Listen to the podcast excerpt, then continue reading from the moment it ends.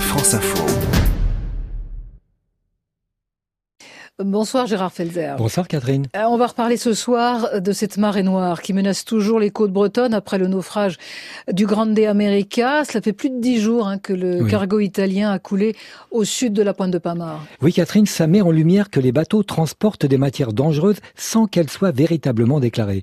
Pour l'association Robin des Bois qui a porté plainte pour pollution et abandon de déchets, ce n'est pas une fatalité. Christine Bossard, porte-parole. Alors l'accident du, du Grande America, pour nous, ça n'est pas du tout une fatalité. Il y a vraiment une négligence de la part de beaucoup d'armateurs dans les conditions de chargement des navires. Les escales sont très courtes, donc il faut aller très vite. Donc il y a un problème de contrôle des cargaisons. Il y a une grosse proportion de mauvaises déclarations qui entraînent des incendies. Depuis le début de l'année, on a eu quatre incendies euh, majeurs sur des porte-conteneurs. Et il est vrai que beaucoup trop de bateaux sont non seulement des poubelles, mais transportent nos poubelles vers le sud comme les déchets électroniques ou des produits dangereux et inflammables. Mais tout ça est évidemment un problème de sous. Les armateurs calculent des risques financiers. Mon navire prend feu, il coule, ma cargaison est perdue, combien ça va me coûter? Mais on fait absolument l'impasse sur le coût environnemental. Si le coût environnemental était vraiment reconnu, l'analyse des risques serait peut-être différente et permettrait peut-être d'améliorer les pratiques du transport maritime. Ça c'est une chose, Gérard, mais une fois que le fioul est déversé dans la mer, est-ce qu'il y a des méthodes pour se protéger des risques de pollution, notamment sur les plages. Oui, alors de gros moyens ont été dépêchés sur place, au-dessus de l'épave qui continue de fuir, mais aussi des nappes dérivantes.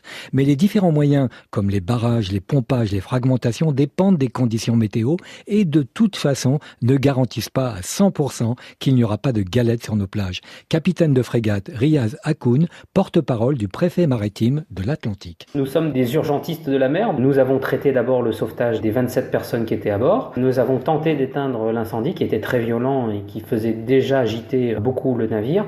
Maintenant, on se concentre sur la lutte anti-pollution. Maintenant, on fait le maximum. Dès que les conditions météorologiques sont bonnes, tous les moyens euh, travaillent, mais nous n'arrêterons pas toute la pollution en mer. Oui, c'est-à-dire qu'il faut s'attaquer à la source et accélérer les accords internationaux. D'ailleurs, l'Agence européenne pour la sécurité maritime participe aux manœuvres et dès lundi, des mini-sous-marins vont plonger à 4500 mètres pour évaluer les fuites, sans oublier qu'il faut récupérer les containers à la dérive qui sont un danger pour la navigation. Voilà ce qu'on peut dire ce soir pour la sécurité maritime après le naufrage de ce cargo italien le 12 mars dernier. L'autre actualité de la semaine, Gérard, c'est la journée mondiale de l'eau, c'était hier, et les constats sont alarmants. Oui, un rapport de l'ONU nous rappelle que plus de 2 millions et demi de personnes meurent chaque année de maladies liées à l'eau insalubre, une des premières causes de mortalité dans le monde. Et pourtant, il y a des solutions.